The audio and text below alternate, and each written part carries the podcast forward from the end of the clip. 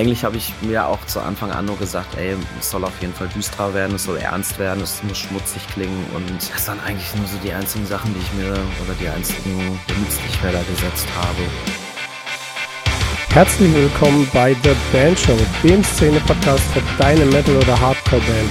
Ich bin dein Host Sims und heute zu Gast Sushi aka Ghost Kid. Wir wünschen dir viel Spaß bei der Episode. So, schönen guten Morgen, Sushi. Was Schönen guten geht Morgen. ab? Wir Ich habe mir gerade einen Kaffee gemacht und Ja, es ist schön. gut jetzt. Ja, ich habe mir jetzt auch äh, nochmal einen Kaffee gemacht. Äh, danke als allererstes Mal, dass du dir Zeit nimmst. Mega nice. Für Richtig dich immer. Bock. Für dich Dankeschön. doch immer. Ja, das das geht ja runter wie Bier. Ja, wir kennen uns ja auch schon ein paar Jährchen, glaube Paar. Jährchen. Wie lange kennen wir uns denn jetzt schon? Ich weiß das gar nicht. Boah, die, also auf jeden Fall den ersten richtigen Kontakt mit mehreren Promillen war auf der Full Metal Cruise 2017. Nee, früh, früher, 2015 war das. Boah, oder? das weiß ich. ich. Ich weiß sowas Scheiße. immer nicht. Ich bin mit Daten super, super schlecht und weiß immer nicht, wann, wo, wie was stattgefunden hat. Aber wenn du das sagst, dass das so ist, dann, dann Ich, cool. ich, ich müsste das, ich, ich, ich prüfe das nochmal nach. Aber wir kennen Mach uns auf jeden mal. Fall, also auf jeden Fall Full Metal Cruise, damals noch äh, Eskimo Cowboy genau. und jetzt Ghost Kid. Ja. Aber immer noch der gleiche Sushi. Aber immer noch der gleiche Sushi, genau. Ja, darüber wollen wir jetzt heute ein bisschen quatschen, wie man sich von, von so einer krass gebrandeten Band wie Eskimo Callboy löst und Mhm. dann halt wirklich sowas auf die Beine stellt, wie du es jetzt mit äh, Ghost Kid gemacht hast. Ich finde es mega beeindruckend und ich finde es ein mega spannendes Thema. Dankeschön. Und ähm, als allererstes so, wann war für dich so vom Gefühl her klar, dass es bei Eskimo für dich schwierig wird, weiterzumachen? Oder wann hast du für dich so festgestellt, wie lange vor dem Announcement war das bei dir, dass du gesagt hast, ah, fühle ich nicht mehr? Also, ich sag mal so, dieses Gefühl, das kam eigentlich schon zu der The Scene auf, so ein bisschen, Ja. wo ich gemerkt habe, okay, da verändern sich gerade ein paar Sachen. Äh, wirklich klar wurde es dann bei der Rehab tatsächlich, ähm, Mhm. weil bis auf drei Songs finde ich die Platte echt nicht geil. Muss ich ganz ehrlich sagen. Und ähm, da war so für mich der Punkt gekommen, ich konnte mich mit dem ganzen Kram jetzt nicht mehr so wirklich identifizieren. Das war ein Hauptgrund. Und ich meine, äh, um ganz ehrlich zu sein, natürlich gab es auch äh, ein paar Reibereien, so, ne, wie das halt so auch ist. Ne? Aber ich sag mal, unterm, unterm Strich kann man sagen, das alles zusammengebündelt hat halt dazu geführt, dass man sich natürlich auch persönlich und auch irgendwie, ja, wahrscheinlich musikalisch so ein bisschen voneinander entfernt hat. Und äh, irgendwann habe ich dann halt angefangen aus dem Grund, um halt auch einfach mal so einen Ausgleich für meinen Kopf zu haben, eigene Songs wieder zu schreiben oder beziehungsweise habe an einem Song gearbeitet, den ich eigentlich ursprünglich für eine andere Band geschrieben hatte. Das war You and I. Und ähm, habe dann da gemerkt, okay, da ist jetzt gerade so wieder so dieses, dieses Feuer da, ne? Und dann war so dieses Ding, okay, ich muss mich jetzt auf eine Sache entscheiden, das eine oder für eine Sache entscheiden. Das eine ist mein Job, damit verdiene ich meine Brötchen, macht mich aber nicht mehr ganz so happy. Und dann habe ich da das andere, was genauso diese, diese Leidenschaft eigentlich äh, ermöglicht, wie man oder womit man halt natürlich gerne die Musik auch machen möchte. Und musste mich dann für eine Sache entscheiden. Und das hat sich dann so rauskristallisiert, dass mir das halt immer wichtiger wurde und ich dann gesagt habe, okay, ich muss jetzt, muss da jetzt eine Entscheidung treffen, weil beides zu 100 Prozent wird nicht funktionieren. Ja. Und ja, so ist das dann dazu gekommen. Genau, den, also ich kann es ich kann's mega gut verstehen und mega gut nachvollziehen. Also ich mache es jetzt ja nicht beruflich in der Form, aber war ja Mhm. mit Stillbirth auch in einer Band dabei, wo halt wirklich extrem viele Touren, jedes Jahr ein Album seit 2017. Es ist halt einfach ein unglaublich, der Stillbirth Train ist unglaublich fast running. Also Mhm. brutal. Und es ist so, man hat sich da halt auch immer ein bisschen aneinander hochgerieben, ein bisschen aneinander hochdiskutiert, weil es halt musikalisch eher eine andere Schiene war, wie die, die ich halt im Endeffekt machen wollte. Und ähm, ich kann das so, so gut verstehen. Und wenn dann bei dir der Mhm. Aspekt noch damit reinkommt mit dem Brötchen verdienen, oh mein Gott. Na, es ist halt, ich meine, so, so Reibereien hast du ja tendenziell immer, weil du halt Ja. irgendwo irgendwie sechs Meinungen unter einen Hut bekommen musst, ne? Und ähm, dann ist es, es ist halt immer ein Kompromiss, um, um vielleicht auch mal ganz ja. kurz die Brücke zu Ghost Kid zu schlagen. Das war auch meine, meine große Erwartung, okay, jetzt kann ich mich da kreativ komplett frei entfalten, habe dann im, Nachhinein gemerkt, okay, es macht es nicht unbedingt einfacher, weil du jetzt selber alles entscheiden musst und auch keine andere Meinung mehr hast. Aber ähm, das kann gut funktionieren, muss aber nicht. Ne? Und klar, wenn dann jetzt sechs Leute eine unterschiedliche Meinung davon haben, wie das jetzt zu klingen hat, oder dann ist es auch schon mal stressig. Ne? Also und äh, ich sag mal, wie gesagt, in einer guten Band, da, da schreist du dich auch dann mal an. So, und ja. am Ende findest du, kommst du trotzdem zu einem Ergebnis, wo alle mit happy sind. Aber das war einfach am Ende nicht mehr gegeben. Also das war ja, dann okay. nicht so, dass ich sagen kann, oder beziehungsweise ich sag mal so, du hörst dir deine eigene Mucke an und merkst so, okay, das macht gerade irgendwie nichts mehr mit mir. Und dann ist auch der Moment gekommen, wo man sich Gedanken machen muss, warum mache ich das überhaupt noch? Ähm, worum geht's da eigentlich? Wer bin ich selber ja. als, als, oder wie sieht das mit meiner künstlerischen Identität aus? Und da war für mich halt so ganz klar, ich habe damals angefangen, Musik zu machen, um zu Hause zu haben. Und äh, es ging mir da nie um Geld oder sonst irgendwas. Und ähm, das war für mich einfach nicht mehr dasselbe.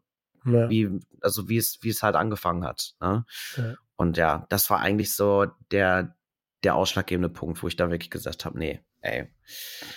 Also wenn man du musst was ich, tun. Ich, ich hatte es da auch schon einen Kollegen drüber, der halt, der hat es ähnlich beschrieben, der stand, äh, die haben Wacken gespielt und mm. er stand auf der Bühne, zigtausend Leute vor ihm und hat es nicht gefühlt und ging von der Bühne ja. und hat sich leer gefühlt und ich glaube, so ein, so ein Feeling zu haben mit der Mucke, die man eigentlich repräsentieren soll, mhm. spätestens dann ist der Zeitpunkt gekommen, wo man dann sagen sollte, so, jetzt muss ich mir vielleicht Gedanken drüber machen, ob das, ob das Ganze noch ja, ja. für mich vertretbar ist und, und für mich Bock macht. Also, mhm.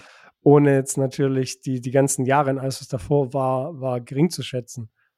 Nee, überhaupt nicht. Also wir hatten eine, eine super tolle Zeit zusammen, ne? Ja. Und aber wie gesagt, man weiß ja auch nicht, wie sich das alles dann über Jahre mal hinweg entwickelt, ne? Und ähm, vielleicht will man dann irgendwie was anderes zu einem späteren Zeitpunkt als das, was der andere möchte. Und ich sag, also es ist eigentlich so klassisches Beziehungsschema, sag ich jetzt mal, ne? Weil so dieses, dieses Ding, so du lebst dich auseinander, so auf einmal ist irgendwie ähm, ist es nicht mehr dasselbe. Ne? Und genauso war es dann im Prinzip auch. Ja. Also wie gesagt, ich konnte mich einfach damit nicht mehr identifizieren und habe dann halt im Zuge dieses dieser Entspannungsphase, wo ich eigentlich wieder selber Musik machen wollte, gemerkt, okay, da ist gerade aber etwas oder eine Chance, etwas zu erschaffen, was genau ja. dieses Gefühl wiederherstellt. Und das war, ja, das war so die Geburtsstunde von Ghost Kid eigentlich. Ja. Aber das ist, was genau das, was du ansprichst, das ist eigentlich, also wenn man eine Band hat, das ist ja irgendwo Arbeit ab einem gewissen Level, aber mhm. es ist die ganze Zeit eigentlich wie eine Beziehung mit mehreren Menschen, die man alle probiert unter einen Hut zu bringen. Ja, ja, klar. Und äh, es ist halt genau wie in einer Beziehung, man entwickelt sich halt weiter. Und das heißt halt nicht immer, dass, dass jeder Entwicklungsschritt gemeinsam passiert. Mhm. Und dass halt, so wie du sagst, man schreit sich halt auch mal an. Also naja, klar, glaub, ich meine. Es ist, gehört halt dazu. Das ist ey, halt total. auch eine Art der Kommunikation. Absolut. Also ich meine, auch gerade bei, bei Musik ist es ja so, du, du äh, arbeitest da ja wirklich mit Leidenschaft so und alle stecken ja. da sehr, sehr viel Emotion rein und natürlich knallt's dann da auch mal, ne? Also das ist, wenn du dir mal die alten Bands anguckst hier, äh, Slipknot etc. pp, ich glaube, da sind da sind Stühle durch die Regie geflogen. Ah, ja. Einfach um, und, also, also Kram so. Und ich, ich denke mal, äh, wenn du am Ende aber ein Ergebnis hast, wo du sagst, ey, da sind wir jetzt alle stolz drauf, ja. dann, dann ist es auch absolut okay. Dann ist es auch absolut ja. okay, sich da anzuschreien und die Köpfe einzuhauen und was weiß ich nicht. Nur wenn man dann merkt, okay, ähm, das ist vom Ertrag jetzt irgendwie nicht mehr so geil oder du, du, wie gesagt, du kannst dich damit nicht, nicht, nicht mehr identifizieren. Ja. Das ist für dich nicht mehr authentisch. Und genau dieses Gefühl, was du sagtest, du spielst auf einmal vor krass vielen Leuten und eigentlich sollte das dein absolutes Hochgefühl sein. Aber das ist so, und das war auch so ein bisschen mein Gefühl. Du, du spielst vor, weiß nicht wie viel tausend Leuten und rollst aber nur so dein Ding ab. So, es gab ganz, ganz wenige Shows am Ende, wo ich dann wirklich mal so gemerkt habe, okay, das, das fühle ich jetzt gerade. Ja. Und das ist ein Scheißgefühl, weil ja. wenn dir deine Leidenschaft irgendwie, wenn die dich nicht mehr selber bewegt, dann ist das, ist das irgendwie weird und dann ist es nicht richtig. Es ist halt auch, es ist so, du stellst ja was da als Künstler auf der Bühne und du verkaufst ja, ja im klar. Endeffekt ein Produkt. Und ähm, ich finde es immer, das ist genauso, da, da schwingt für mich auch immer so ein bisschen so ein, wie, ein, wie ein Bühnenoutfit. Wenn ich es demjenigen nicht abnehme oder wenn es nicht authentisch auf die Band passt, dann, dann wirkt es auf mich komisch und es funktioniert für mich nicht live. Und wenn du selber das Gefühl hast, so, yo, irgendwie, nee, fühle ich nicht und ich will hier eigentlich nur wieder von der Bühne runter mhm. und meine Ruhe haben und das ist, das ist, das ist, ich bin froh, dass ich noch nie in so einer extremen Lage war. Also wirklich, ohne Scheiß. Ich hatte schon ein paar vom Feeling her komische Shows, aber ja. nicht so in dem Level. Und, oh Gott. Aber hey, toi, toi, toi, es hat zu Ghost Kid geführt. Und was da jetzt auf die Beine gestellt wurde, Chapeau.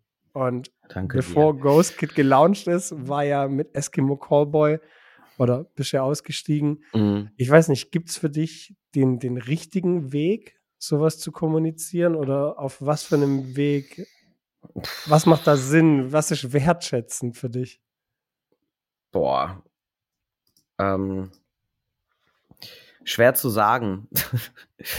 also ich glaube, also ja, also, na, was heißt einen richtigen Weg? Also, ähm, ich sag mal, das war natürlich schon zu einem früheren Zeitpunkt ausgesprochen, dass es jetzt so kommen ja. wird.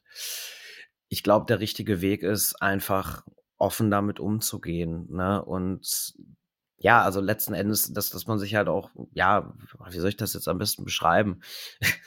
ich glaube natürlich, ich glaube natürlich in erster Linie, was, was glaube ich sehr, sehr wichtig ist, ist den Leuten da draußen zu erklären, wie die Situation ist. So, ja. ähm, dass es jetzt einfach nicht mehr weitergeht, warum oder wie, muss es halt jedem selber überlassen, ob man das jetzt äh, wirklich komplett auseinanderklamüsern will, aber boah, gute Frage. Ich, ich, ich finde es schwer, sowas zu, zu beantworten. Ja. Also was jetzt da der, der, der richtige Weg ist, weil eigentlich ist es ja immer eine traurige Geschichte. So. Es, ja, es ist immer ein bisschen wie Schluss machen. Also genau, ich, genau, wenn, ja, ja. Wenn, ich, wenn ich jetzt zurückdenke an den Ausstieg von Stillbirth, ich habe mit wirklich engen Freunden da schon im Vorfeld drüber geredet, dass mhm. ich mir da Gedanken drüber mache und ähm, ah ja, hab's dann im Endeffekt halt der Band gesagt und habe halt so offen und wertschätzend wie möglich das Ganze kommuniziert. Aber ja. ich habe Wochen und ich denke immer noch ab und zu, wenn ich abends irgendwie am Rechner hocke und weiß der Geier, dann holen mich manchmal schon Flashbacks von Shows oder wenn mhm. Erinnerungen auf Instagram oder so kommen. Und das ist dann ein bisschen wie, wenn man an seine Ex denkt und an die schöne Zeit denkt. Und äh, deswegen der Vergleich mit einer Beziehung ist für mich da safe relatable. Also und also ich habe es zum Beispiel bei uns war es halt alles während Corona. Es hat sich halt mhm. halt alles ein bisschen überschlagen. Und es war halt in einem Zoom-Call. Wir haben uns ein paar Wochen davor, das letzte Mal beim Proben getroffen. Ja. Da hat das Ganze schon angesprochen. Und dann im Zoom-Call halt einmal kurz klar gemacht, was mein Standpunkt ist. Und dass es für mich jetzt auch keine Gesprächsgrundlage mehr mhm. fürs Weitermachen gibt, dass ich fertig bin. Aber ich meine, die, die guten Momente, die du da hast, selbst wenn dann nochmal sowas aufploppt und sowas, das ist ja was, das kann dir keiner mehr nehmen. Ne? Ja. Also ich meine, wir haben mit, wie gesagt, mit Eskimo super geile Zeiten gehabt. Wir waren in Amerika, Japan, China, was weiß ich nicht. Wir durften so viel sehen. Full Metal Cruise, ja, ja. Alter. Full legendäre Poolshow, hör mir auf. Genau. ja, ja, aber das, das sind halt wirklich so Ereignisse, die, ähm, die vergisst du nicht. Ne? Und das, das ist, äh, ich meine, egal wie das jetzt am Ende äh, für, für einen selber war vom Gefühl her. Es ist ja mhm. trotzdem so, dass du darauf zurückblickst und dir sagst so, ey, boah, krass, eigentlich hat man schon eine ganze Menge erlebt und ich, ich, ich koppel das immer noch so an, an mich vor dieser ganzen Eskimo-Zeit auch tatsächlich, weil das war immer so, boah, ich würde so gern mal nach Japan fliegen, da mal Urlaub machen, Amerika, hast aber keine Knete für, ne? Und ähm, so ein Kram und auf einmal bist du eben mit mit der Sache, wo du sowieso nie gedacht hättest, dass du mit, mit Musik mal deine Brötchen verdienst, auf einmal bist du genau wegen dieser Sache in solchen Ländern unterwegs, ne? Und genau das ist halt so dieses Ding, oder ich weiß nicht, als wir zum Beispiel den Metal Hammer Award gewonnen haben und ja. sowas. Also das gibt so ganz viele Etappen in dieser Zeit, wo man einfach sagt, ey, das war eine saugeile Zeit. Ja. Ne? Und das ist so das, das Ding. Einfach so dieses, was man da alles erlebt hat. Das ist ja. wirklich abgefahren und das kann dir halt keiner mehr nehmen. Ne? Guckst dir trotzdem die Fotos an und denkst dir, boah, geil. Geil. Ja, klar, ja, ja. auf jeden Fall. Ich, also, ich finde, es ist halt auch immer geil, wenn man dann wirklich auf eine Zeit zurückblickt, wo es halt auch wirklich geil war, wo man es gefühlt Mhm. hat. Und ähm, Genau. wir waren ja auch schon mal in Asien und es ist halt einfach, für mich hat, war halt Asien oder der fernöstliche Bereich immer auch interessant. Also hatte ich immer. Essen. viel- Ey, also ohne Scheiß, Sushi ist eins meiner Lieblingsessen. Ey, wie gesagt, ich hab's, ich hab noch nie in Japan Sushi gegessen. Ich weiß nicht warum. Ich habe alles andere gegessen, aber nie Sushi. Pass auf, Fun Fact: Wir waren in äh, Tokio und haben uns fest vorgenommen, äh, Martin, unser Drummer, also der, der Drummer von Stillbirth, ist ultra der Japan-Fan. Und Mhm. der war da komplett top-notch abgecheckt, wo wir da was machen müssen. War aber komplett fertig. Der hat nur im Auto geschlafen. Die gan den ganzen Tag bis zur Show und nach der Show gespielt und dann ging es ins Hotel. Heißt, er hat nichts davon mitbekommen und wir hatten halt kein Guide für Tokio. Und dann sind wir da durch Shibuya geeiert Ja. und haben irgendwie nichts gefunden und dann waren wir da Pizza essen. Mein Gott, ey. Da ist doch an jeder Ecke ist doch was Geiles. Ja, das Also- Problem war, da war, da war ein Taifun und äh, es war halt mega viel gesperrt. Ach so, Also- okay. Es war mega viel gesperrt von der Stadt. Da war auch so eine, ähm, so eine, so eine Expressline, irgendwie Mhm. so, so, so eine Hochbahn. Und ähm, damit wollten wir, oder damit hätten wir fahren können. Ja. Und der Taifun hat die aber zum Teil zerstört und dann fuhr die nicht. Und dann waren wir halt irgendwie genau in dem Viertel, Ach krass. wo die okay. Location war und kamen halt nicht raus. Und ja. Ja, wir hatten auch mal so eine, so eine Taifun-Aktion, aber bei uns äh, ist der nicht losgegangen. Also das war nur, wurde ein bisschen dunkel, hat geregnet, haben wir Glück gehabt. Aber ähm, ey, da gibt's doch so viel. Also das hat mich immer massivst aufgeregt damals bei den anderen. Also ich sag mal so, speziell David zum Beispiel, der kann einfach nicht mit Stäbchen essen. Und der hat dann immer so das, was er sich bestellt hat, mit diesen Stäbchen so aufgespießt. Aufgespießt. Ja, ja, so ganz schlimm. Und der war richtig piss, der hatte voll Hunger und saß dann da und konnte halt nicht essen. Und ähm, also bei den anderen war es dann auch so, yo, ey, äh, das war jetzt nicht so ganz deren Ding, außer Ja. beim Kevin und bei mir. Also wir sind dann zum Beispiel auch echt immer losgezogen und haben uns da alles reingepfiffen. Ne? Und ich sowieso noch mehr. Ich war eigentlich den ganzen Tag nur mit Essen beschäftigt. Und äh, Hammer. Also ich habe da wirklich auch gerade, es gibt ja diese Onigiris, ähm, diese, Ja. diese Reisdreiecke. Ja, vom ja zum- 7-Eleven. Ja, ja. Ey, Oh. 7-Eleven Best. Ich habe auch Oh, den das ganzen, ja. Oder als auch die, ähm, was mein absolutes Highlight war, da wurde ich dann auch immer großzügig belächelt für. Ich habe ähm, immer mein ganzes Geld klein gemacht und alles aus diesen, aus diesen, äh, Ah, aus diesen diese Getränkeautomaten. Automaten. Genau, ich habe da alles aus, alles probiert. Alles. Von vorne bis hin. Und immer wenn ich was Neues gefunden habe, gekauft. Hast du diese, diese klare Cola probiert? Boah, weiß ich nicht. Ich, Diese Co- Coke White, keine Ahnung, wie sie genau heißt, waren so japanische Zeichen, waren aber im Endeffekt Coca-Cola Emblem und die war halt wie Sprudel, ja. aber hat geschmeckt wie Cola. Das, das war mein freakigster Moment. Also es gibt da auch so ein Zeug, die habe ich tatsächlich nicht probiert, habe ich nicht gefunden. Aber ansonsten alles, alles einmal durch. Und Ja. mein, mein, äh, ich glaube, mein, mein wirkliches, mein Favorite von diesen ganzen Dingern war so ein Joghurtgetränk mit Kohlensäure. Das war der Hammer. Was? Ja, ja. Joghurt, Sick. richtig geil. Ja, Super aber gut. also, wenn, wenn ich so an die Asientour bei uns zurückdenke, wir hatten halt wenig Zeit zum Essen, aber haben Mhm. halt wirklich immer ein bisschen probiert, äh, so viel wie möglich von den, von den einzelnen Städten, wo wir waren, mitzunehmen. Taipei war mega. Da waren wir Eis essen. Das war der Ja, absolute Wahnsinn. Eis essen in Taipei, da kriegst halt so eine Schale. Und Mhm. da ist, also das Eis ist ein bisschen anders als bei uns, weil das ist halt so eine Schale und da ist unten Schnee. Okay. Und obendrauf liegen dann so äh, Kugeln mit den Geschmäckern. Mhm. Und die Kugeln, die schmecken aber so 10, 15 Mal intensiver als in Deutschland. Also es ist quasi wie ein, äh, wie ein, wie ein Sirup, so wie gefrorener Sirup. Und Boah, der Trick okay. ist, du musst diesen Schnee mit diesen Kugeln halt vermengen Mhm. und dann kannst du es essen.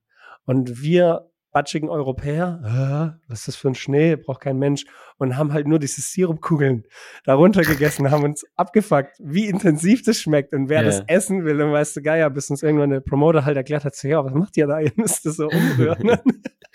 Oh shit, ey. Boah, Aber deswegen so, und es war halt auch immer von mir so ein bisschen ein Traum nach, nach Asien oder da mal rüber zu gehen. Und wir waren ja in Nepal und alles Mögliche Mhm. mitgenommen, Bali. Und es war halt einfach eine unglaublich geile Zeit. Und Krass. darauf hätte ich auch mal wieder wirklich, wirklich, wirklich Bock. Er muss ja nicht spielen. Wahrscheinlich kannst du es auch Ja, einfach klar. urlaubsmäßig machen. Ne? Ja, ja, das wäre halt auch einfach Ja, mal ja. da, ist einfach mal wieder rüber. Und, Mhm.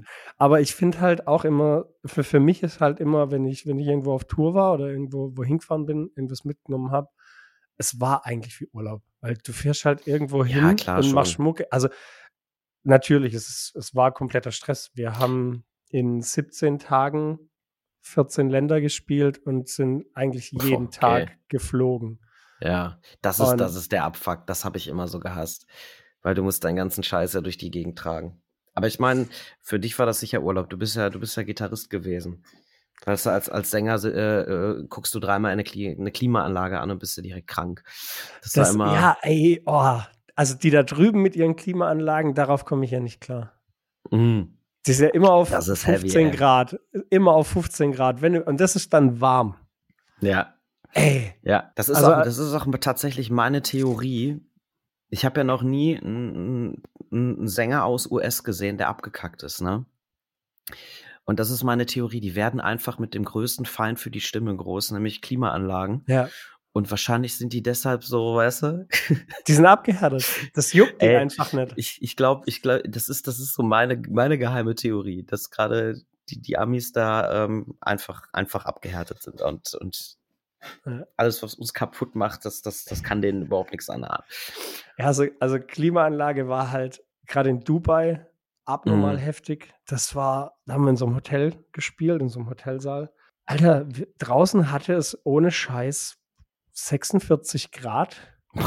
ultra trocken, also halt Dubai. Und wir Ja. sind halt auch aus dem Flughafen raus und hatten unsere ganzen Klamotten an, damit Mhm. wir halt so wenig Gepäck wie möglich dabei haben. Und du bist halt rausgekommen und aus dem Flughafen raus, ein Meter, und es hat dir wie so eine Hitzewand ins Gesicht geschlagen. Ja, ja. Und dann sind wir, haben uns ausgezogen, kurze Hose, T-Shirt, sind an die Mhm. Location gebracht worden und du bist da rein, du hast gefroren. Es war so Ja. kalt, dieser ganze Saal war so Ja. kalt, es war unglaublich. Dasselbe, dasselbe hatten wir mal von wegen Hitzewand. Dasselbe hatten wir, jetzt pass auf, hatten wir in Russland. also wir, wir steigen aus dem Flieger und waren alle so eingepackt. Ja gut, Russland ist jetzt nicht immer so unbedingt heiß, ne? Ey, und dann sind wir, das war, ähm, ich glaube, das Tamanfest war das. Ähm, Und das ist so am Meer, irgendwie direkt am Schwarzen Meer oder sowas. Und es waren einfach 42 oder 43 Grad. Und wir kommen aus dem Flieger und denken uns, ey, was ist denn hier los? Was ist denn jetzt los? So 42 Grad in Russland? Wie, wie geht denn sowas überhaupt, ne? Und auch alles ausgezogen, was irgendwie ging. Ey, das Wasser war innerhalb von, von 20 Minuten leer im Bus, ne? Und die Busfahrt war aber auch noch fünf Stunden lang, ne? Und das Ach war nicht so Scheiße. wirklich, Klima ging auch nicht so richtig. Ey, das war einfach so unfassbar heiß und drückend, ne? Ach, Also sowas, also wenn du dann mal wirklich, also ich, ich finde aber, es kommt immer auf die Hitze an. So, ob das jetzt so ein so feucht und eklig ist oder ob es trocken ist. Ich glaube, das ist äh, auch nochmal ein Unterschied. ja, ne? also, also trockene Hitze, so, so Dubai, easy, stecke ich gut weg, Mhm. kein Problem. Aber ähm, wir waren in Bangkok und nee, Manila, da hat es geregnet. Und also Ja. es war halt den ganzen Tag übel heiß und dann hat es auf einmal geschüttet. Da waren wir in so einem Food Mhm. Market und du hast halt echt gedacht, das, dadurch schlägt das Wasser jetzt gleich die Decke, weil es halt so laut war. Und ab da war es halt wirklich so richtig schwülwarm. Die Straßen haben so gedampft Ja, und es war halt, bah, es hat alles geklebt. Es war alles. Und das ist so, mm, weiß ich nicht, da bin ich raus. also am Ab- schlimmsten finde ich ja immer äh, Sommer in Deutschland, ne? Das ist Mhm. ja, das ist so ungefähr diese Hitze, die ich überhaupt nicht mag. Der Sommer in Deutschland ist es das von August bis Oktober. Ja, Mhm. Ja. Ja, mittlerweile ja bis März. Also ja, bis, ja, da bin ich ja auch mal gespannt, wann, der, wann, wann und ob der Winter kommt. ja, Wahrscheinlich ja, end- 3. ja, Januar genau. bis äh, 30. Januar. Und dann ist wieder rum. genau. Ja, kommen wir, kommen wir äh, zurück. Und zwar ähm, jetzt mit Ghost Kid komplett am Start. Und äh, da seid ihr komplett am raushauen. Das Album kam. Mhm. Und das Album kam richtig fett. Ich finde richtig geil, dass ihr da mit so einem, mit so einem Commentary von jedem Song mit reingestartet seid, wo du kurz immer was zu den Songs dazu sagst. Die gesamte ja, die kam ein bisschen später. Ja, aber die, also die feiere ich übel, mhm. weil ich mag es halt immer auch, wenn man wirklich ein bisschen, bisschen Background-Info zu den einzelnen Songs hat. Und deswegen war das für mich halt mega spannend. Für dich ist ja Ghost Kid ein richtiges Herzensprojekt. Das ist ja genau die Mucke, die du machen möchtest. Ja, das auf jeden Fall, klar. Und du das hast ja einige richtig starke Features drauf. Timmy mhm. Hendrix, unter anderem ähm, ja. Marcus Bischoff, unter anderem. Ähm, wie gehst du solche Produktionen an oder wie, wie läuft bei, bei Ghost Kids so das Songwriting, wenn man es jetzt, also wenn man jetzt ein Solo-Projekt hat und es mit einer mhm. Band vergleicht? Also der große Unterschied ist, wie ich ja gerade schon sagte, du hast halt nur, du musst dich selber zufriedenstellen. Das ist sehr, sehr hart. ähm, bei einer Band sitzt du halt zusammen und beim, beim Solo-Dings musst du dich halt, also erarbeitest du dir erstmal alles selber. Ne? Und ja äh, bei, bei Ghost Kid war es jetzt so, dass ich meistens immer so, so ähm, ausgehend von Vocals halt Skizzen fertig gebaut habe und die dann halt mit anderen Leuten ausgearbeitet habe, ne? Und äh, zum Beispiel mit dem Chris von NSOK war das so, da bin ich dann mal runtergefahren, da haben wir zwei Songs gemacht. Und äh, es ist aber nicht so, dass du da mit, mit sechs Leuten im Raum sitzt. Also es ist wirklich dann meistens, oder es, ja, meistens ist das ist dann, bin dann nur ich und, und irgendwer anders noch dabei, weißt du, mit dem ich gerade Bock habe, zusammenzuarbeiten. Aber die ganzen Grundideen, die baue ich dann erstmal so fertig. Dann geht es um die Ausarbeitung, weil es halt einfach sinnvoll ist, nochmal jemand anderen darüber gucken zu lassen. Ja. Und äh, ja, aber wie gesagt, der größte Unterschied ist halt, ähm, oder ich sag mal, das größte, der größte Pluspunkt ist, du kannst dich komplett auf deine kreative Vision konzentrieren, ohne dass da einer dazwischen grätscht, weil das ist bei einer Band oftmals der Fall, dass Ideen halt so gar nicht sich wirklich entfalten können, weil äh, zwei Leute dann das gerade nicht verstehen. Ne? Und das ist ein großer Vorteil. Im Umkehrschluss ist es dann aber auch so, dass du, ähm, wenn du es selber schreibst, dann bist du natürlich da auch emotional ganz anders behaftet. Ja, und dich selber zufriedenzustellen, ist das, ist das Allerhärteste, weil du findest nie ein Ende. Es ist nie gut genug und das ist halt schwierig. Das ist, also du kannst dich, ich, ich merke es jetzt gerade, ähm, ich schreibe gerade auch wieder viel für meine, mhm. für meine aktuelle Band, die ich jetzt so ein bisschen am Restarten bin nach der Zeit mit Stillbirth. Und wie lange ich mich an manchen Sachen aufhalte, ist mhm. wirklich lächerlich. Ja. Also, und sich da im Perfektionismus nicht zu verlieren, ist, ist wow. Anstrengend. Das manchmal. ist wirklich hart, das gilt aber für alle Sachen. Also ja. mir ist da, es gibt ein ganz lustiges Beispiel, wo mir das das erste Mal so richtig bewusst geworden ist. Da haben wir über das Single-Cover von You and I gequatscht. Na? Ne? Das ist so ein, so ein eigentlich so ein Origami-Vogel. So. Ja. Und ich habe das dann irgendwann zur Voransicht äh, meinem A&A geschickt und dann war das so, ja, so sieht das Cover aus. Ja, fett. Und dann war, ah, Moment, warte noch mal kurz, ne? Und dann habe ich von diesem Cover aber noch mal so ein bisschen den Kontrast angepasst, ne? Und habe ihm das dann rübergeschickt und habe gesagt, so, jetzt ist geil. Und dann habe ich mir diese beiden Bilder nebeneinander angeguckt und konnte selber kaum einen Unterschied erkennen. da musste ich wirklich so genau hingucken und dachte mir, ey, bist du jetzt wirklich so, so irre mittlerweile? Aber das war dieses ganz kleine bisschen, ne? Ey. So die, die Kirsche auf Sahne. Ganz hart, ganz hart. Oder wenn ich irgendwelche Vocals einspiele oder auch Gitarren, ich, ich rück die erst immer so eine ganze Millisekunde nach rechts, weil es dann geiler groovt. So, so, das ist so, so Late schieben. Ja, ist kein Scheiß. Es ist ja, wirklich so. Ist so. Es ist, also man eignet sich da so Sachen an. Das, vieles davon ergibt auch Sinn, muss ich tatsächlich sagen. Aber ja. manchmal, ähm, manchmal, also wie gesagt, das mit dem Albumcover, da ist mir da bewusst geworden. Jo, alles klar. Ja. Wissen wir, das ist schon leicht perfektionistisch. Ganz schlimm, ganz schlimm. Ja. Entschuldigung. Mm. Muss ich auch das war auch im Studio teilweise, als ich mit dem Sky dann die Vocals aufgenommen habe. Also Sky hat ja im Prinzip ja. die komplette Produktion dann am Ende zusammengeführt, ne? Da war dann auch so Klamotten. Also der ist schon, der ist schon sehr krass, wenn es um, um äh, Vocal Text zum Beispiel geht, ne? Und dann war das auch noch so, ey komm, bitte gib mir noch mal einen Take. Ne? Und dann so, irgendwann war das dann, äh, war mir nicht mal bei, bitte gib mir noch mal einen, sondern gib mir noch mal so sieben bis acht, bitte. Ich glaube, ich kriege das besser hin. Und da, gibt, da gab es ein, eines, äh, ich weiß gar nicht mehr von der Produktion, von welchem Song das war. Da gab es auch ein Video auf Insta, das habe ich so übel gefeiert. Da hat er nur kurz Stopp gedrückt, guck dich an und sagt, dann hat er gesagt, schrei so, wie du noch nie geschrien hast. und, und ich weiß nicht mehr, ob es This is not Hollywood, ich weiß nicht, welcher Song das war, aber da, da gab es auch, und das habe ich, nur diesen Reel oder dieses kurze Video auf Instagram, das habe ich so, weil, weil genau das so dieses das Maximale rausholen bei der Produktion. Das, nee, das, das war so. die, äh, das war in, in Berlin, das war mit dem Phil zusammen. Da haben wir oh. die, äh, die Songs fertig, fertig geschrieben oder beziehungsweise ja, die Vorproduktion abgeschlossen. Ja. Ne, also im, im richtigen Studio, wo wir dann danach waren. Äh, das, war, das war dann auch nur Sky und ich. Ne? Und okay. ey, das, das, das war nochmal ein ganz anderes Level. Das war wirklich, das war so geil. Am ersten Tag war es so, weil als wir dann angefangen haben, Gesang aufzunehmen, war es so, ey, ich äh, trinke jetzt erstmal ein bisschen Absinth, so. Ne? Und Sky ist dann halt auch schon, hat schon, schon so geguckt, so, okay, ja, ey, wenn du meinst, du brauchst das zum Singen, dann mach das, ne? Irgendwann hing ich da komplett besoffen auf der Couch, hab nichts gebacken gekriegt an diesem Tag, ne? dann war das so, okay, siehst du jetzt ein, dass du das nicht brauchst?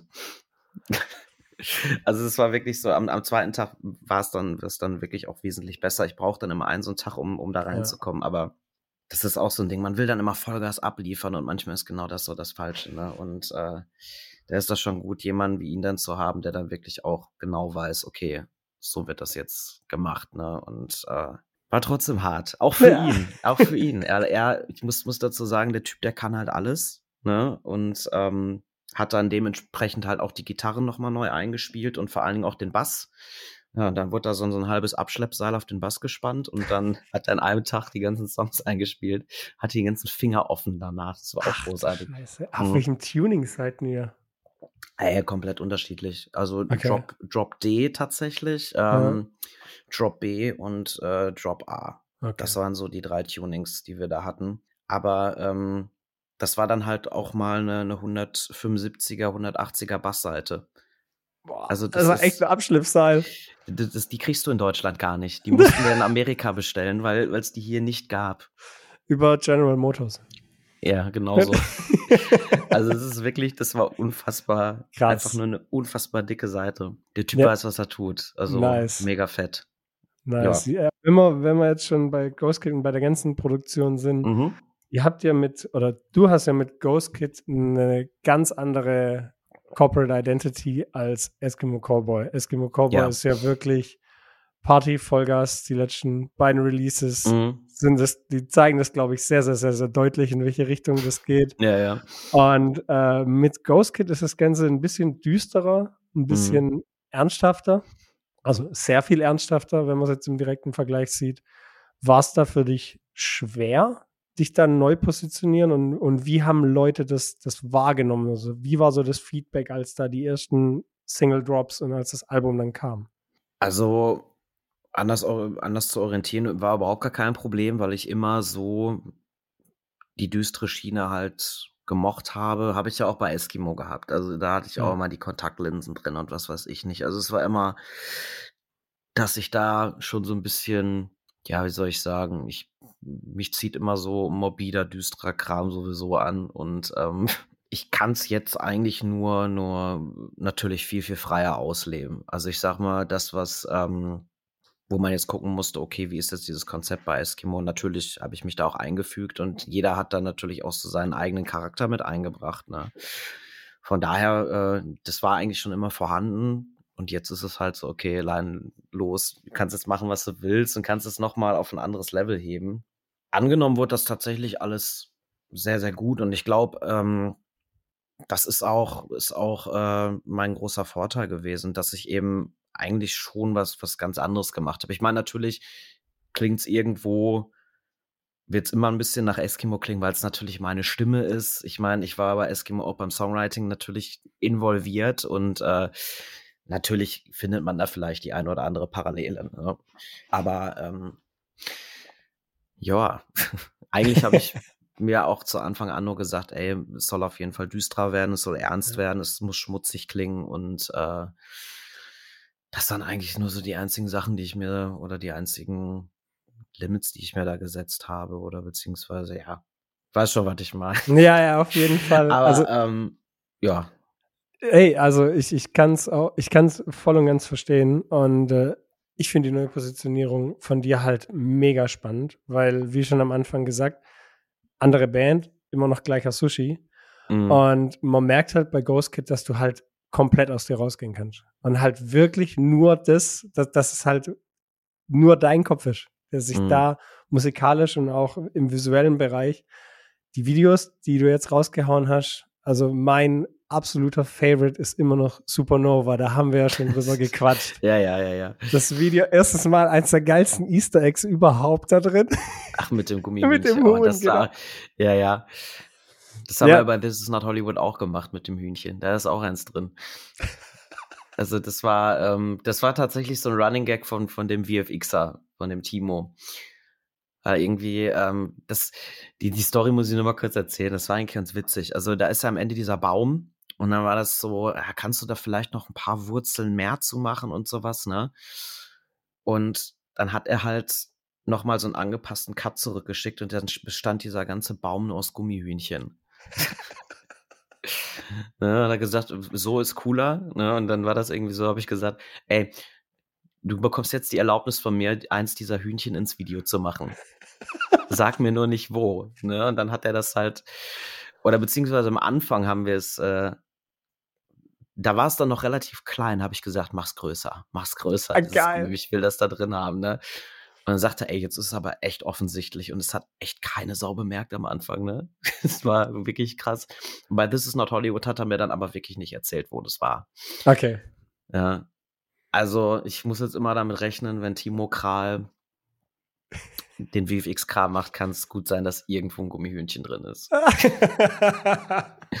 ja.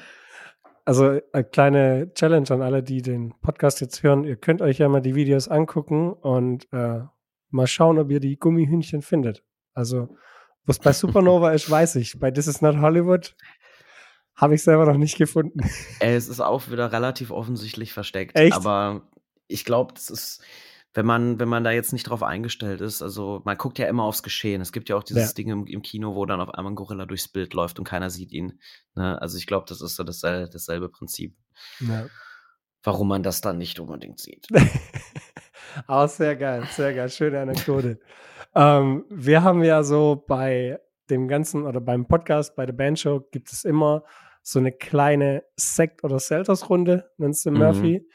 Und äh, im Endeffekt sind es zwei Optionen, wo man so ein bisschen, wo man halt wirklich sich entscheiden muss zwischen zwei Sachen. Und ähm, wir haben jetzt drei Sachen, äh, habe ich ein bisschen vorbereitet. Und zwar oh, oh. einsteigend geht es ganz entspannt los. Äh, DIY oder Profis bezahlen.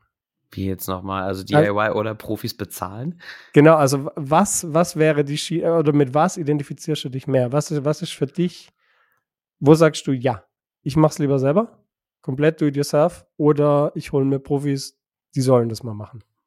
Boah, schwierig zu beantworten. Also, ähm, boah, wie, wie beschreibe ich das jetzt am besten? Also, ich sag mal, wenn es um eine Ideenfindung geht, auf jeden Fall DIY. So, ja. weil ich finde immer eine, eine Idee zu kreieren oder beziehungsweise ähm, aber wie soll ich das sagen? Also, wenn du eine Idee hast, so, das ist, das ist das, was, was kein anderer kann. Es ist, das ist irgendwie ein Teil deiner Identität. Aber ich sag mal, ich beziehe es jetzt mal auf, mal auf mein Album, so, ne? Ja, also, also ähm, gern, gern auf dein, auf dein Album und was, was ich auf jeden Fall sagen würde, Alter, dein Merch, die Hoodies, also Ey, mehr DIY, DIY geht nicht. Du kannst meine Eltern fragen, das ist auf jeden Fall DIY gewesen.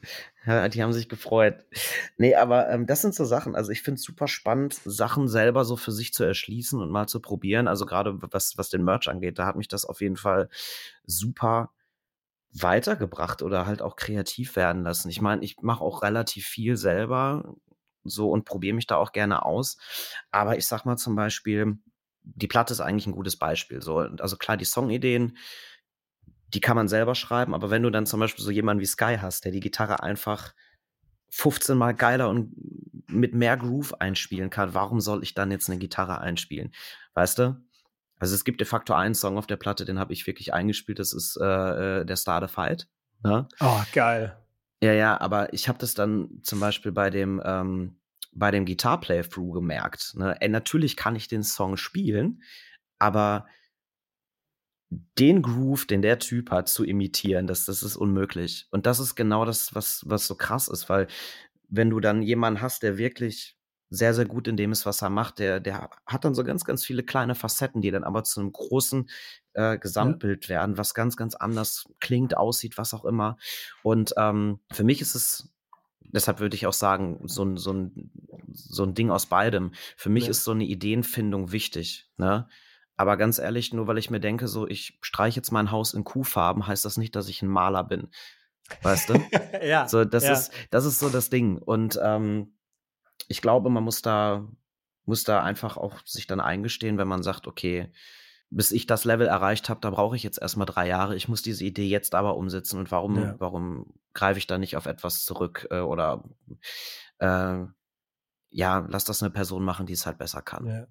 Es ist, es ist, wie du schon sagst, also DIY im Bereich von Ideenfindung, Merch, so, mhm. da finde ich es perfekt.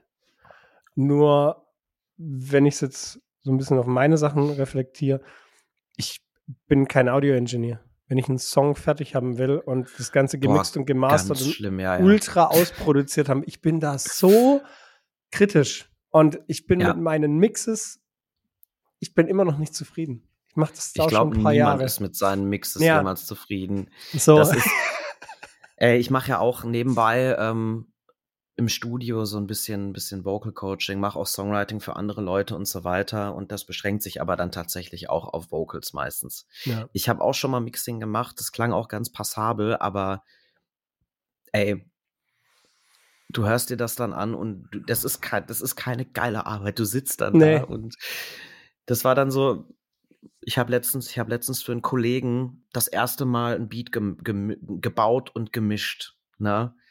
Und das war auch so, boah, ey, ich will nicht mehr.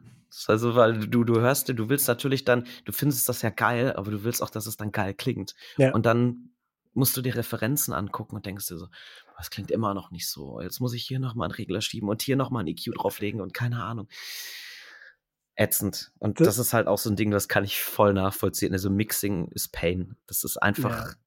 nee. Dann lieber Songwriting machen, okay, hier ist die Idee, knallt. Alles ja, ja, klar, mach, jetzt mach, wir richtig. mach mal das Fett klingt. So, ich, ich genau, habe hab hier was aufgenommen. Äh, ich habe einfach die I-Spur. Mach damit, was du willst. Mhm. So. Ey, Hölle. Ja. Aber wenn, wenn wir jetzt schon beim, beim Ideen finden und sagen wir mal beim Gitarre zocken, beim Songschreiben etc. sind, bist du mehr im Team geile Melodie oder krasser Breakdown? Ähm, ich würde sagen, ich würde wahrscheinlich wieder sagen, so Ding aus beiden. Aber ich glaube, ich bin, ich glaube, ich bin eher so ein Team geile Melodie, weil, ähm, weil es halt eher im Kopf bleibt. Und ich glaube, du hast bei, also Breakdown ist immer so, so ein bisschen spezifischer und ich höre ja alles an, an Musik. Ne? Und ich meine, du hast einfach ein weiteres Spektrum so. Also du, du hast, du hast viel, viel mehr Auswahlmöglichkeiten. Ja. Wobei es dann auch wieder schwierig ist. Also wenn es um Rap geht, da hast du jetzt nicht zwangsläufig immer unbedingt eine, eine, einen Chorus oder sowas. Da hast halt die aber, Hook. Ja, ja. Oder, oder ja, gut, stimmt. Da ist die Hook. da, da heißt es nur anders. Ich finde es immer so schwer. Also Breakdown ist ja jetzt wirklich so Standard, dass ja. du sagst, okay, Hardcore-Metal-Bereich und sowas, aber oder sagen wir mal, die die Frage jetzt noch schwieriger stellen können. Bist, bist du mehr für Parts, die ballern oder für, für einen guten Chorus? Das ist uh, uh. Ich bin, ich bin immer, also ich, das ist echt so live. Ah, das ist schwer. Ich finde halt im Breakdown macht im Endeffekt emotional immer das Gleiche mit dir. Du ziehst immer die Mundwinkel nach unten und denkst, geil. So, so. Ja, ja. Das ist so immer das, das, das, die gleiche emotionale Schiene. Also, also, ich bin noch nie bei einem Breakdown da gestanden und dachte, oh, das klingt voll schön. Ja. So, aber wenn du halt eine fette Melodie hast, je nachdem, wie sie halt geschrieben ist und auch wie die Lyrics dann im Kontext dazu stehen, macht es emotional immer ein bisschen auf einer anderen Ebene mehr mit dir. Das ist Ey, dich halt. Voll, voll. Und, und deswegen, ich bin gerade bei Chorussen, ich bin, ich bin so Chorus-addict. Also, wenn Song Ey, total, geilen total. Chorus hat, oh, ich liebe auch, wenn Songs so ein bisschen in einem poppigen Schema geschrieben sind, dass ich nur 30 bis 50 Sekunden warten muss, bis ich endlich Chorus hören kann. Ja, ey, manchmal, manchmal flasht dich das. Aber ich sag mal so, wenn es um, um Breakdown oder so, um wirklich so Heavy Parts geht, ey, das ist das, was mich immer beeindruckt hat, weißt du, du, du, du bist auf irgendeiner, irgendeiner Show bei einer Band, die Vollgas abreißt so und boah, ist das krass, boah, klingt das böse. Und dann, dann guckst du dir so ein scheiß IDM-Konzert an und denkst dir, Alter, wie krank ballert das? Was ist denn da los? Weißt du, das ist auch so ein Ding. Also, das ist das, was ich meine. So, du brauchst gar keine, du brauchst keine verzerrte Klampfe da. Nee. Dass es, dass es halt intensiv ist und Energie hat oder dass es so das, also deshalb meine ich, ich mein Horizont ist da sehr, sehr, nee. oder beziehungsweise mein Musikspektrum ist da sehr, sehr breit. Ja. Ne? Und ich glaube, es gibt mehr als nur diese beiden Komponenten. Definitiv, aber sonst wäre es ja keine Sekt- oder Zeldas-Frage. ja, genau. Ich sag mal, ey, so, solange es Emotionen transportiert, ist ja. alles cool. Und das kann eine Ballade genauso gut wie das absolute Geschredder. Ja. Ich finde es halt auch immer mega wichtig. Also, das ist eins der schönsten äh, Zitate von dem Musiker. Das äh, Jan Delay hat mal gesagt, wer Hip-Hop hört, wer nur Hip-Hop hört und Hip-Hop macht, betreibt Inzest. Und das finde ich, das, das finde ich funktioniert in allen Genres. Ey, total, klar. Ich also deshalb, deshalb liebe ich zum Beispiel auch Bring Me the Horizon. Du musst mal hören, wie viele Einflüsse da mittlerweile drin stecken. Ja? Und das ist halt so krass, weil. Und vor allem, wie die sich entwickelt haben, vom absoluten Geschrote. Ja, ja, voll. Mittlerweile voll. sind das halt wirkliche Pop-Produktionen, also auch mhm. die Produktion, die die fahren.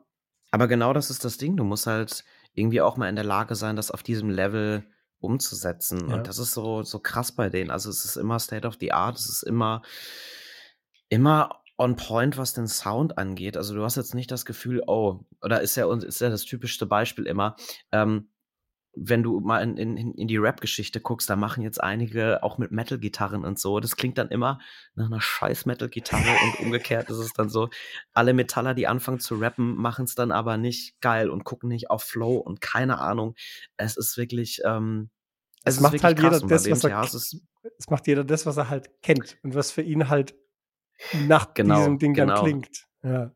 Aber es ist dann nicht so, dass, dass man da wirklich mal ins Detail geht, weißt du? Und das ist dann so dieses Ding, oder das ist dann halt das, was ich bei BMTH immer so beeindruckend finde, weil es halt wirklich auf einem hochwertigen Level stattfindet. Ne? Ja. Und auch gerade Synthi-Arbeit und alles ist immer geil. Ja, nice. Ja. Dann kommen wir jetzt, wenn wir schon bei Live-Talk etc., Shows, Feelings sind, äh, letztes Sekt- oder Selters-Frage. Festival oder Clubshow?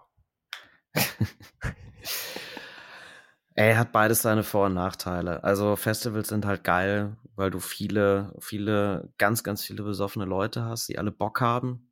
Aber Clubshow ist halt, ist halt einfach intim. Ne? Ich ich, also ich muss, muss mir so ein bisschen auf die Schulter klopfen. Die Frage habe ich letztens bei so einem Impericon-Ding äh, auch gestellt bekommen. Und ich habe die aber aus der Zuschauerperspektive beantwortet und dann ganz klar Festivals, weil du einfach viel mehr Bands hast an verschiedenen Tagen. Weißt du? Ja, das, ja. So das, Ding. das rechnet sich mehr. Ich, deshalb würde ich da eigentlich eher, würde ich das mit Festivals beantworten, aber ey, beides gleich geil. Ja. Hängt immer von der, von der Stimmung der Leute ab. Ja. Aber es stimmt schon, also Clubshows sind, sind weitaus intimer. Das ist halt. Ja, ja, klar, sicher, klar, wenn, aber da wenn, gehst wenn du einen jetzt, Abend hin. Ne? Wenn du jetzt quasi direkt vor der ersten Reihe stehst und dem Typ in die mhm. Augen gucken kannst, das ist halt, das, also ich kenne kein Festival, wo das der Fall ist. Ja, gut, stimmt, da hast recht. Also gut, ich meine, hängt von der Kapazität ab, ne? Das ist ja auch well. das Ding. Ja. Aber nee, das stimmt schon. Ich glaube, bei einer, bei einer, ähm, ja, wobei, ich wollte jetzt gerade sagen, bei einer Clubshow fokussierst du dich mehr so auf die Performance, aber das stimmt ja auch nicht so ganz. Ich mag bei der Clubshow immer den Sound ein bisschen mehr. Ich bin, ich bin irgendwie halt auch mehr Clubshows als Open Airs ja, okay, gespielt. Gut. Und da, da also bin ich halt immer so ein bisschen, ja. da bin ich so Clubshow-Sound, finde ich immer ein bisschen sauberer. So, der ist immer ein bisschen. Ja, weil da spielen ja noch andere Komponenten eine Rolle. Also wenn der Raum gut klingt, dann ist es dann ja. ballert's halt. Und beim Festival hast du halt immer, hast immer Open Air. Es fliegt immer überall hin. Ne? Ja, schon. Ja, das stimmt Schlimm, schon. Schlimmsten, wenn es dann richtig windet. Genau, genau. Stehst vom Typen und hörst gar nichts. Ja. Ja, ja, ich weiß schon, was du meinst. Nee, aber also unter dem Aspekt, also ich glaube, Festival, ich muss ehrlich gestehen, ich war noch nie auf einem Festival als Besucher so wirklich. Du ja wahrscheinlich schon gefühlt 15 Mal. Äh, ich, ja, also zwei, drei Mal war ich schon äh, als Besucher da und ähm, Mhm. kann, ich, kann ich dir wärmstens empfehlen. Also es gibt einige Festivals, die als Besucher wirklich gut sind. So. Naja, gut, ich meine, in, in unserem, ich sag mal so, auf dem Full Force war ich quasi auch mal kurz Besucher. Ich bin nämlich noch mal einen Tag länger da geblieben, weil AGD da gespielt haben. Und bin dann auch mit denen zurück nach Hause gefahren. Das war auf jeden Fall sehr, sehr wild. So. Na gut, wir waren jetzt nicht im Infield, wir waren nur hinten, aber Ja. trotzdem, also ich glaube, du hast viele geile Bands, die du einfach an mehreren Tagen sehen kannst. Ja, auf jeden Fall. Es ist, also es gibt so bei, bei manchen Festivals gibt es da wirklich so, dass man sich, also das kann ich jetzt aus Besucherperspektive wirklich erzählen, dass man sich dann halt eine Liste macht, welche Band man wann sehen muss und gucken muss, dass man sich nicht zu früh abschießt. Das Mhm. ist so, wenn man zu Das viele stimmt. Bands hat, die man auf dem Festival sehen will. Deswegen gucke ich Ey, immer, das- dass ich pro Festival pro Tag maximal drei Bands, mehr ist nicht drin. Das kann ich aber auch nachvollziehen. Weil ich habe schon ungefähr dreimal Biffy Clyro gesehen und alle anderen haben mir erzählt, dass es toll war. Das, das, ist- das beschreibt es ganz gut. Sehr geil. Ich habe schon viele Bands gesehen. Ich kann mich nur nicht mehr erinnern, wie das war. Ja, das Das ich war war- auch schon auf ganz vielen äh, Festivals. Ich habe auch, ja, ja. Ist immer schön, wenn man die Bilder dann danach sieht. Dann, dann weiß man, dass man da war und dass das irgendwie gut aussah alles. Und Mhm. Ja, es ist echt immer so. Das ist so, alter, Biffy Clyro sind live so fett. Boah, das war so fett. Ja, ja, ich, ich war da. Ich stand vor der Bühne. Ich weiß nicht nur, ich weiß noch nicht mehr, wie es war. der Das war anscheinend wirklich- schön. War sch- anscheinend schon schön, ja. Sushi, es war ein wunderschöner Talk mit dir. Ach, sind wir schon fertig, oder Wir was? wären jetzt langsam äh, Ah, am. Ende. Also wir, ich, ich könnte noch äh, Stunden weiter mit dir philosophieren und weiter Das machen wir gleich. Das machen wir gleich. Dann stecke ich meine AirPods rein, äh, kann, kann mir Kippen kaufen und dann, äh, dann sprechen wir weiter. Nice, mal voll. Dann, ich wünsche dir auf jeden Fall mal äh, noch einen niceen Tag. Wir machen jetzt mal einen kurzen Ey, Abschluss. Vielen, vielen Dank. Und geil. Danke, dass du dir Zeit genommen hast. Hat mega, mega Spaß gemacht. Gerne. Äh, bis zum nächsten Mal. Ich hoffe, ihr hattet alle Spaß bei der Folge von der Band Show und wir hören uns beim nächsten Mal. Ich bin raus.